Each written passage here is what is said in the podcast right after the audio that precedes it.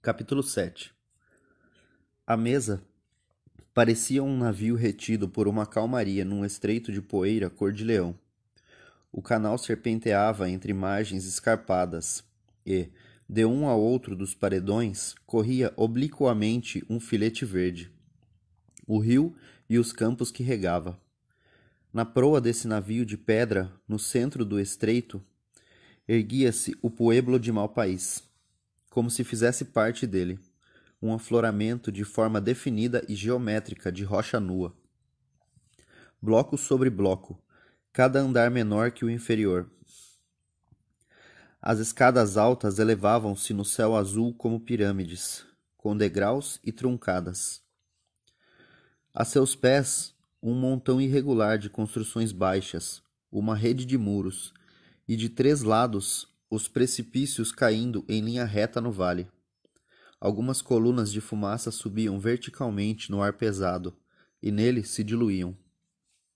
Estranho, disse Lenina. Muito estranho.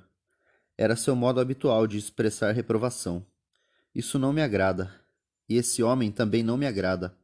Apontou para o guia índio que tinha sido designado para levá-los ao pueblo lá em cima. Seu sentimento era evidentemente retribuído. Até as costas do homem que caminhava adiante deles eram hostis, sombriamente desdenhosas. E, além disso, baixou a voz. Ele cheira mal. Bernard não tentou negar. Continuaram sua marcha. De repente, dir-se-ia que todo o ar tinha adquirido vida e pulsava, pulsava com o movimento incansável do sangue. Lá em cima, em mau país, os tambores rufavam. Seus pés acompanharam o ritmo daquele coração misterioso. Eles apressaram o passo. O caminho que percorriam levou-os ao pé do precipício. Os flancos do enorme navio mesa os, os dominavam de toda a sua altura, noventa metros até a amurada. Se pelo menos pudéssemos ter trazido o helicóptero até aqui, disse Lenina, olhando com ressentimento a superfície nua do rochedo saliente. Tenho horror de caminhar, e a gente se sente tão pequena quando está no sopé de uma montanha. Continuaram a andar por algum tempo, à sombra da mesa. Contornaram um promontório e, finalmente, em um barranco cavado pelas águas, depararam-se com a escada que subia ao tombadilho. Galgaram-na. Era uma trilha muito íngreme, que zigue-zagueava de um lado a outro do barranco. Em certos momentos, o pulsar dos tambores era quase inaudível. Em outros, parecia que estavam rufando logo além da primeira curva. Quando estavam na metade do caminho, uma águia passou voando tão perto deles que sentiram no rosto o vento frio produzido pelo bater das asas. Em uma brecha do rochedo jazia um grande monte de ossos. Tudo era opressivamente estranho, e o índio exalava um odor cada vez mais forte. Saíram do barranco, por fim, para a plena luz do sol. O topo da mesa era um convés chato de pedra. Parece a torre Charing T, comentou Lenina mas não lhe foi dado gozar por muito tempo a descoberta dessa semelhança tranquilizadora. Um ruído de passos amortecidos a fez virar-se. Nus do pescoço ao umbigo, com o corpo castanho escuro, raiado de riscas brancas, como quadras de tênis asfaltadas, explicaria Leninas tempos depois. O rosto tornado inumano pela pintura com tinta escarlate, preta e ocre, dois índios vinham correndo ao longo da trilha. Seus cabelos negros estavam trançados com tiras de pele de raposa e de flanela vermelha. Mantos de plumas de peru flutuavam sobre seus ombros. Enormes diademas de penas explodiam em cores vistosas em torno de suas cabeças. A cada passo que davam, Ouvia-se o retinir das pulseiras de prata, o chocalhar dos pedaços de colares de, dos pesados colares de ossos e das contas de turquesas. Aproximaram-se calados, correndo silenciosamente, com seus mocassins de camurça. Um deles segurava um espanador, O outro trazia em cada mão coisas que de longe pareciam ser três ou quatro pedaços de corda grossa. Algumas das cordas retorciam-se de modo inquietante e, de súbito, Lenina percebeu que eram cobras.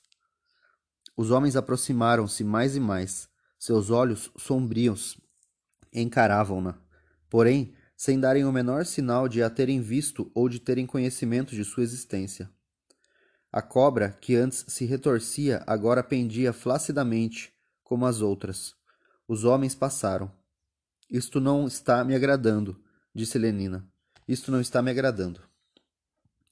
Agradou-lhe ainda menos o que a esperava à entrada do povoado, onde o guia os deixou para ir em busca de instruções. A sujeira, em primeiro lugar, os montes de imundície, o pó, os cães, as moscas. O rosto de Lenina franziu-se numa careta de nojo. Levou o lenço ao nariz. Mas como é que podem viver assim? exclamou, numa voz de incredulidade indignada. Não era possível. Bernard deu de ombros, filosoficamente. Seja como for, faz cinco ou seis mil anos que vivem assim, de modo que já devem estar habituados, suponho. Mas a limpeza está próxima da fordeza, insistiu ela. Sim, a civilização é esterilização, replicou Bernard, completando em tom irônico a segunda lição hipnopédica de higiene elementar. Mas essa gente nunca ouviu falar em nosso Ford e não é civilizada, de modo que não há porquê. Ó! Oh! Ela agarrou-se no braço de Bernard. Olhe! Um índio quase nu descia muito vagarosamente a escadinha do terraço do primeiro andar de uma casa ali perto, um degrau após o outro, com a cautela trêmula da extrema velhice. Seu rosto estava enrugado e negro, como uma máscara de obsidiana. A boca, sem dentes, era chupada. Nos cantos dos lábios e de cada lado do queixo luziam alguns pelos espetados, quase brancos e contra a pele escura. Os cabelos compridos, não trançados, caíam-lhe em madeixas grisalhas pelo rosto. O corpo era curvado e tão magro que parecia quase não ter mais carne sobre os ossos.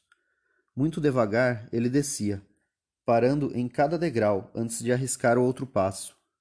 O que é que ele tem? sussurrou Lenina. Estava com os olhos arregalados de horror e espanto. Ele é velho, simplesmente, respondeu Bernard, com toda a indiferença que lhe foi possível aparentar. Estava também sobressaltado, mas fez um esforço para se mostrar imperturbável. Velho? repetiu ela. Mas o diretor é velho e há uma porção de gente que é velha, e no entanto não são assim. É porque não deixamos que fiquem assim.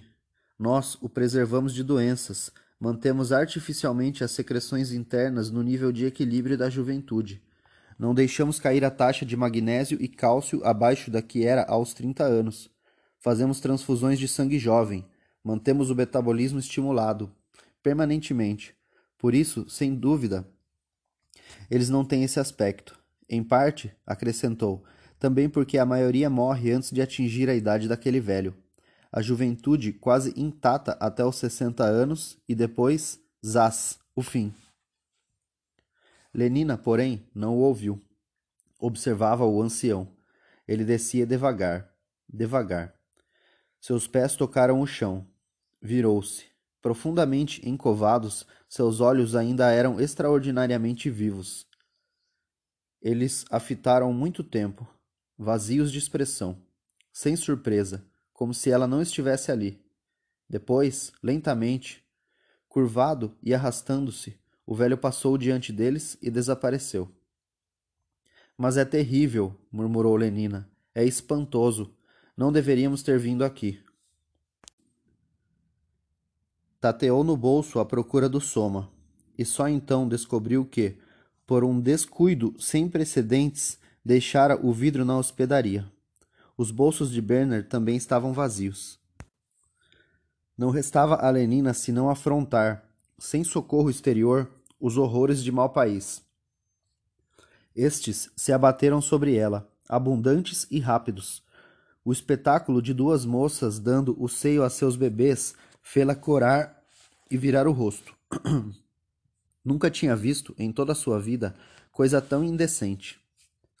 E o que tornava aquilo ainda pior era que, em vez de fechar os olhos discretamente, Bernard se pôs a fazer comentários francos sobre o revoltante espetáculo vivíparo. Envergonhado, agora que os efeitos do soma tinham desaparecido, da fraqueza de que dera mostras pela manhã no hotel. Ele se esforçava para mostrar-se mostrar forte e libertado de opiniões ortodoxas. Que relações maravilhosamente íntimas, disse, ultrapassando deliberadamente todos os limites. E que intensidade de sentimentos devem criar. Penso muitas vezes que talvez nos tenha faltado algo por não termos tido mãe. E talvez também tenha faltado alguma coisa a você por não ser mãe, Lenina. Imagine-se sentada ali com um pequeno bebê seu. Bernard, como é que você pode? A passagem de uma velha com oftalmia e uma doença de pele distraiu-a de sua indignação. Vamos embora, suplicou. Tudo isto não me agrada nem um pouco. Nesse instante, porém, o guia voltou e, fazendo-lhes sinal para que o seguissem, conduziu-os ao longo da estreita rua, entre as casas. Dobraram uma esquina. Um cão morto jazia sobre um monte de lixo. Uma mulher com bócio cantava, catava piolhos na cabeça de uma menina. O guia deteve-se junto a uma escada. Levantou a mão verticalmente, depois estendeu-a horizontalmente para adiante, para diante. Obedeceram à ordem muda. Subiram a escada e, Transpondo a porta a que ela dava acesso, entraram num comprido e estreito cômodo, um tanto escuro, que cheirava a fumaça, gordura queimada e roupa usada há muito tempo sem lavar. Na outra extremidade do cômodo via-se uma porta pela qual penetrava um raio de sol, assim como o barulho muito forte e próximo dos tambores. Atravessaram o umbral e encontraram-se num espaçoso terraço. Abaixo deles Encerrada entre as casas altas, achava-se a praça da aldeia, fervilhante de índios. Mantos brilhantes, penas espetadas em cabeleiras negras, o refulgir de turquesas, peles escuras lustrosas com o calor. Lenina levou novamente o lenço ao nariz. No espaço livre no centro da praça havia duas plataformas circulares de alvenaria e argila socada. Telhados, evidentemente, de câmaras, porque no centro de cada uma das plataformas se abria um alçapão, com uma escada que subia da obscuridade interior. Dali vinha um som de flautas que quase se perdia no rufar persistente e implacável dos tambores. Lenina gostou dos tambores. Fechando os olhos, entregou-se ao seu trovejar velado e repetido.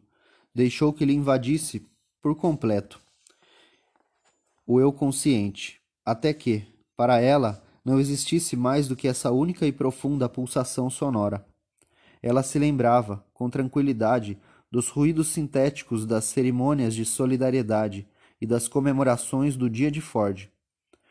Orgião espadão, murmurou consigo mesma. Os tambores rufavam exatamente no mesmo ritmo. Houve uma súbita explosão de canto que a sobressaltou. Centenas de vozes masculinas gritando num uníssono rouco e metálico. Algumas notas prolongadas. E o silêncio. O silêncio. Atroador dos tambores. Depois, estrídula, com um relincho agudo, a resposta das mulheres. Em seguida, de novo, os tambores. E, ainda uma vez, emitida pelos homens, a afirmação profunda e brávia de sua virilidade. Estranho, Sim, o lugar era estranho, a música também o era. O vestuário, os bócios, as moléstias da pele, os velhos, tudo era estranho. Mas quanto ao espetáculo em si, não parecia haver nada de particularmente estranho nele. Isso me lembra os cantos comunitários das castas inferiores, disse Lenina a Bernard. Dentro em pouco, porém, a semelhança com aquela cerimônia inócua pareceu-lhe muito menor, pois, repentinamente, surgiu como um enxame do fundo daquelas câmaras redondas do subterrâneo um grupo pavoroso de monstros, horrendamente mascarados ou pintados a ponto de perderem todo o aspecto humano, começaram a dançar em torno da praça, batendo com os pés no chão, numa estranha dança claudicante. Davam voltas sem parar, cantando e marchando, outra vez, ainda outra. Um pouco mais depressa a cada volta, e os tambores mudaram e aceleraram o ritmo, que se tornou semelhante ao latejar da febre nos ouvidos, e a multidão começou a fazer couro com os dançarinos. Em tom de voz cada vez mais alto, e uma primeira mulher urrou, depois outra e mais outra, como se as estivessem matando, e depois, subitamente, o que ponteava a dança destacou-se do círculo, correu para um grande baú de madeira que havia na extremidade da praça, ergueu a tampa e tirou um par de cobras negras. Um urro vigoroso se ergueu na multidão, e todos os demais dançarinos correram para ele com as mãos estendidas. O homem atirou as cobras para os primeiros que chegaram, depois tornou a mergulhar as mãos no baú. Novas serpentes, negras, pardas, malhadas. Ele as ia tirando e arremessando para os outros. Então a dança recomeçou num ritmo diferente. Fizeram e refizeram a volta da praça, com suas serpentes, serpenteando com um leve movimento ondulatório dos joelhos e dos quadris. Volta após volta. Depois o, depois, o líder fez um sinal e, uma após outra, todas as serpentes foram atiradas no chão, no meio da praça. Um ancião saiu do subsolo e polvilhou-as com farinha de trigo. Pelo outro alçapão surgiu uma mulher que as borrifou com água de um jarro preto. A seguir, o velho ergueu a mão e, logo, surpreendente e aterradoramente, se fez um silêncio absoluto. Os tambores cessaram de rufar. A vida parecia ter acabado. O ancião apontou para os dois alçapões, alçapões que davam acesso ao mundo inferior, e lentamente, erguidas por mãos invisíveis, emergiram de um a imagem pintada de uma águia e de outro a de um homem nu, pregado numa cruz. Ali ficaram aparentemente gravitando, como se observassem. O velho bateu palmas. Quase nu, com apenas uma tanga de algodão branco, um rapaz de cerca de dezoito anos destacou-se da multidão e manteve-se diante do velho, com as mãos cruzadas sobre o peito e a, cabe e a cabeça baixa. O ancião fez sobre ele o sinal da cruz e afastou-se. Lentamente, o rapaz se pôs a caminhar ao redor do monte de serpentes que se retorciam. Tinha terminado a primeira volta e estava no meio da segunda quando um homem de elevada estatura, com máscara de coiote e trazendo na mão um chicote de couro trançado, saiu da roda dos dançarinos e avançou para ele. O rapaz continuou sua marcha como se não o tivesse percebido. O homem coiote levantou o chicote. Houve um longo momento de expectativa. Depois, um movimento rápido o sibilar do látego e seu impacto sonoro e seco na carne. O rosto do rapaz teve um estremecimento, mas ele não soltou nenhum gemido e continuou sua marcha no mesmo passo lento e regular. O coiote deu outro golpe, e outro, e mais outro. A cada chicotada elevava-se da multidão um suspiro convulsivo, depois um gemido profundo. O rapaz continuou a caminhar. Duas, três, quatro vezes fez a volta da praça o sangue escorria abundantemente. Cinco voltas, seis voltas. Súbito, Lenina tapou o rosto com as mãos e pôs-se a soluçar. Oh, faça-os parar, faça-os parar, implorou. Mas o látego batia, batia inexoravelmente. Sete voltas. Então, de repente, o rapaz tropeçou, e sempre sem emitir um som sequer, caiu para a frente. Inclinando-se sobre ele, o ancião tocou-lhe as costas com uma comprida pena branca. Ergueu-a no ar um momento, rubra, para que todos a vissem. Depois a sacudiu três vezes sobre as cobras. Dela caíram algumas gotas, e repentinamente os tambores rufaram de novo, em torrentes de notas precipitadas. Ouviu-se um grande brado. Os dançarinos lançaram-se para a frente, recolheram as serpentes e saíram correndo da praça. Homens, mulheres e crianças, toda a multidão saiu correndo atrás deles. Um minuto depois, a praça estava vazia. Ficara apenas o rapaz, estendido de bruços, no lugar onde caíra, absolutamente imóvel. Três velhas saíram de uma das casas, ergueram-no com dificuldade e o levaram para dentro. A águia e o homem crucificado permaneceram algum tempo de guarda sobre o pueblo deserto. Depois, como se já tivessem visto o bastante, baixaram lentamente, cada um por seu alçapão, desaparecendo no mundo subterrâneo. Lenina continuava a soluçar. Mas é horroroso, repetia sem cessar, e todas as consolações de Bernard foram vãs. É horroroso. Aquele sangue estremeceu. Ah, se eu tivesse o meu soma. Ouviu-se um ruído de passos no cômodo. Lenina não se moveu. Permaneceu sentada, o rosto escondido nas mãos, sem nada ver, alheia. Somente Bernard se virou. O vestuário do jovem que apareceu nesse momento, no terraço, era o de um índio, mas seus cabelos trançados eram cor de palha. Tinha os olhos azuis claros. Sua pele era branca, bronzeada. Olá, bons dias, disse o desconhecido, em inglês impecável, mas peculiar. São civilizados, não? Vêm do outro lado, de fora da reserva. Quem? Grande Ford, começou Bernard, espantado. O jovem suspirou e balançou a cabeça. Um homem bem infeliz. E, apontando com o dedo as manchas de sangue no centro da praça, perguntou com voz trêmula de emoção: Vem essa marcha maldita?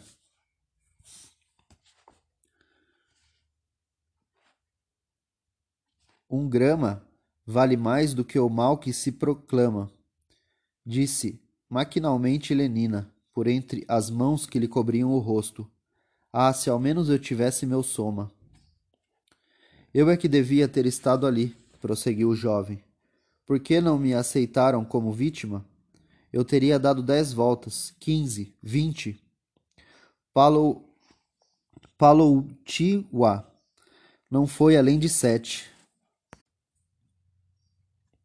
De mim, eles poderiam ter obtido duas vezes mais sangue. Tingir de sangue os mares tumultuosos. Abriu os braços num gesto largo. Depois, com desespero, deixou-os cair. Mas não me permitiram. Eu lhes desagradava por causa de minha tez. Foi sempre assim. Sempre. Tinha os olhos rasos de lágrimas. Sentiu vergonha e virou o rosto. O espanto fez Lenina esquecer a falta de soma. Tirou as mãos das faces e, pela primeira vez, olhou o desconhecido. Quer dizer que desejava ser, ser chicoteado? Ainda com os olhos desviados, o jovem fez um sinal afirmativo. Para o bem do pueblo, para fazer vir a chuva e crescer o trigo, e para agradar Pukong e a Jesus, e também para mostrar que sou capaz de suportar a dor sem gritar. Sim, e sua voz subitamente tomou um timbre novo. Virou-se, ergueu-se altivamente os ombros. Ergueu altivamente os ombros. Levantou a cabeça com orgulho, com um ar de desafio, para mostrar que sou um homem. Ó. Oh. Teve uma respiração convulsa e calou-se, boquiaberto. Pela primeira vez na vida, via o rosto de uma moça cujas faces não eram cor de chocolate ou de pele de cão cujos cabelos eram castanho claros e permanentemente ondulados, e cuja expressão, surpreendente novidade, era de benévolo interesse. Lenina sorria-lhe. Que rapaz simpático, pensava ela, e que corpo bonito. O sangue afluiu ao rosto do jovem, baixou os olhos, levantou-os um instante, somente para ver que ela continuava a sorrir-lhe e ficou de tal modo perturbado que teve de virar-se e fingir que estava olhando atentamente alguma coisa do outro lado da praça.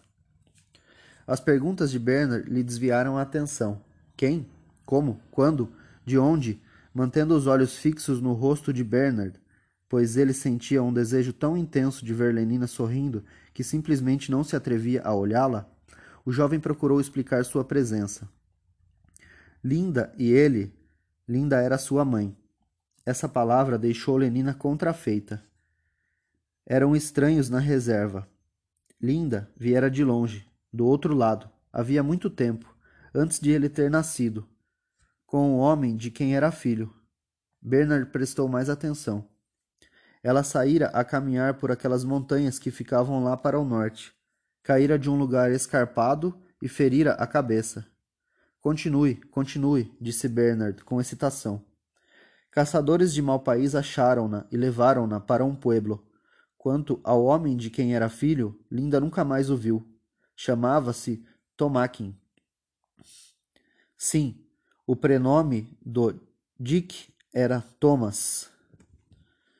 De certo, fora embora para o outro lado, sem ela. Um homem mau, impiedoso, sem escrúpulos. De modo que nasci em mau país, disse em conclusão. Em mau país, e balançou a cabeça. A sordidez daquela casinha nas cercanias do pueblo um terreno coberto de poeira e imundície separava da aldeia. Dois cães famintos fuçavam de maneira repelente o lixo espalhado diante da porta. No interior, quando eles entraram, a penumbra cheirava mal e zumbia com os voos das moscas. Linda! chamou o rapaz. Do fundo do outro cômodo, uma voz feminina, um tanto rouca, respondeu: Já vou.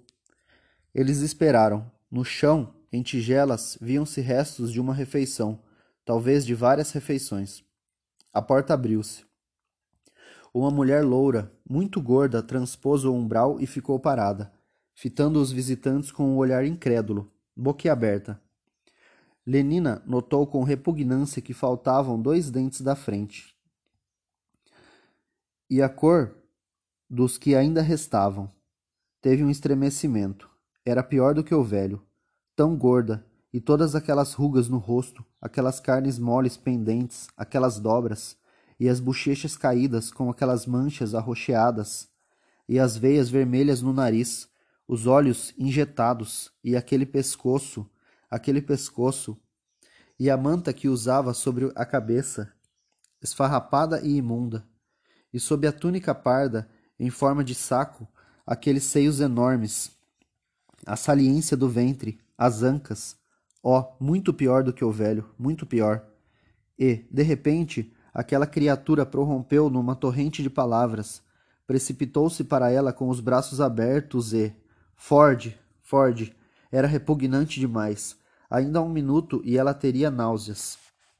Apertou-a contra aquela saliência, contra aquele peito, e pôs-se a beijá-la, Ford, a beijá-la, babando. E o seu cheiro, era abominável.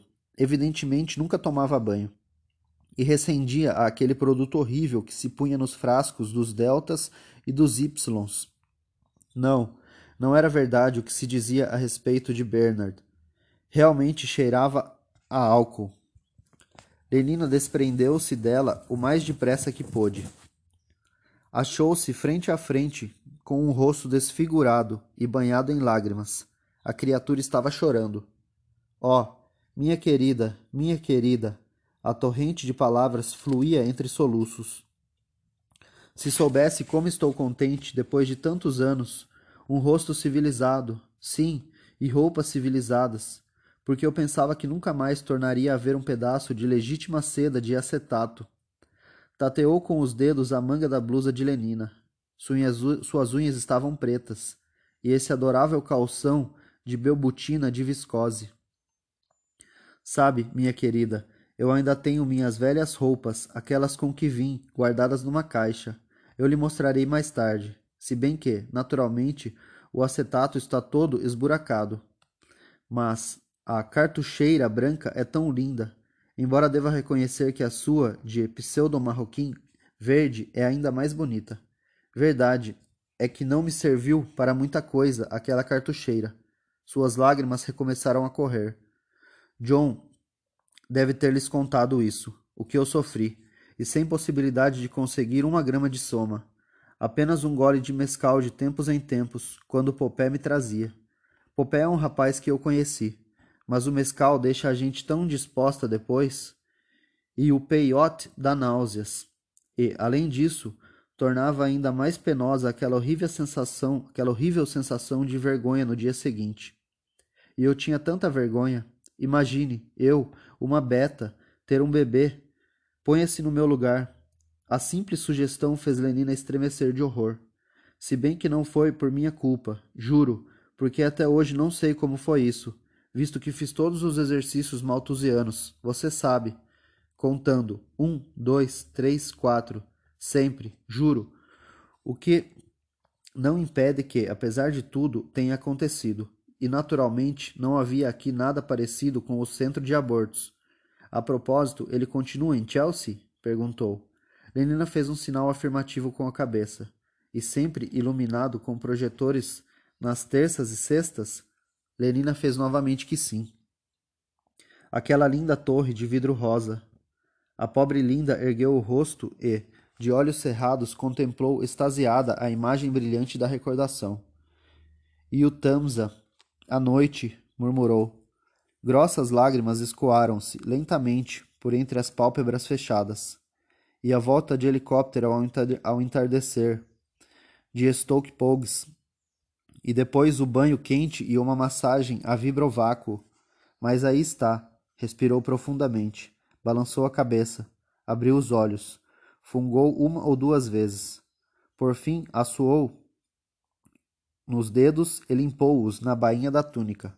Oh, desculpe, disse em resposta à involuntária careta de nojo que Lenina fez. Não devia ter feito isso. Desculpe. Mas que é que se vai fazer quando não se tem um lenço? Eu me lembro como isso me atormentava, toda esta imundície, e nada de asséptico. Estava com um corte horrível na cabeça quando me trouxeram para cá. Você não imagina o que punham na ferida. Imundície, pura imundície. Civilização é esterilização, eu dizia a eles. E no meu streptococo alado voa a Bamburi Tea para ver meu banheiro niquelado com um WC, como se fossem crianças. Mas não compreendiam. Está claro, como poderiam compreender? E afinal de contas, acabei me habituando, suponho. De qualquer forma, como seria possível conservar tudo limpo, sem água quente encanada? E olha esta roupa, esta lã horrível não é como o acetato. Ela dura, dura, e a gente é obrigado a remendá-la. Se por acaso se rasga. Mas eu sou uma beta, trabalhava na sala de fecundação. Nunca ninguém me ensinou a fazer essas coisas. Não era minha obrigação. Além disso, nunca foi direito remendar roupa. É atirar fora quando estivesse rasgadas e comprar novas.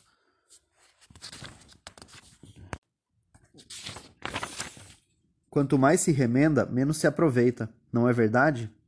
Remendar é antissocial. Mas aqui tudo é diferente. É como se a gente vivesse no meio de loucos. Tudo o que fazem é loucura. Lançou um olhar em redor, viu que John e Bernard as tinham deixado e caminhavam de um lado para o outro lá fora, na poeira e no lixo. Mesmo assim, baixou confidencialmente a voz, inclinando-se de tal modo enquanto Lenina se retesava e recuava, que seu hálito empestado de veneno para embriões, agitava os cabelos que caíam no rosto da jovem. Por exemplo, disse num murmúrio rouco, veja como os casais se unem aqui. É uma loucura, uma completa loucura. Cada um pertence a todos, não é? Não é? insistiu, puxando a manga de Lenina. Esta, virando a cabeça, fez um sinal afirmativo. Expirou o ar que havia retido e conseguiu inspirar um ar levemente puro. Pois bem, aqui, prosseguiu a outra, ninguém pode pertencer a mais de uma pessoa. E se a gente procede como de costume, os outros acham isso imoral e antissocial. A gente é odiada e desprezada. Uma vez estiveram aqui umas quatro mulheres e me fizeram uma cena porque os homens vinham me visitar. E por que não? E depois se atiraram sobre mim. Não, foi horrível demais. Nem posso lhe contar isso. Linda cobriu o rosto com as mãos e estremeceu. Como as mulheres aqui são odiosas, loucas, loucas e cruéis. E é claro, não sabem nada de exercícios maltusianos, boçais, decantação, essas coisas todas. E por isso estão sempre tendo filhos, como cadelas. É revoltante. E pensar que eu, ó oh Ford, Ford, Ford. Entretanto, John foi um grande consolo. É verdade. Não sei o que teria sido de mim sem ele. apesar de que se eriçava todo quando um jovem mesmo no tempo em que era pequeno. Uma vez, mas ele já era maior nessa época, tentou matar o pobre do Wairuziwawa, ou seria Popé, simplesmente porque eu o recebia às vezes. Nunca consegui fazê-lo compreender que é assim que devem proceder as pessoas civilizadas. A loucura é contagiosa, acho. Em todo caso, parece que John a contraiu com os índios, porque naturalmente convivia muito com eles, embora tenham sido sempre muito maus com ele, não o deixando fazer o que as outras crianças faziam. O que, por outro lado, era uma vantagem, porque me facilitava o trabalho de condicioná-lo um pouco. Mas você não faz ideia de como isso é difícil. Há tanta coisa que a gente não sabe, não era minha obrigação saber. Quero dizer, se uma criança pergunta como funciona um helicóptero ou quem foi que fez o mundo, bom, que é que se vai responder quando se há um beta que sempre trabalhou na sala de fecundação? Que é que se vai responder?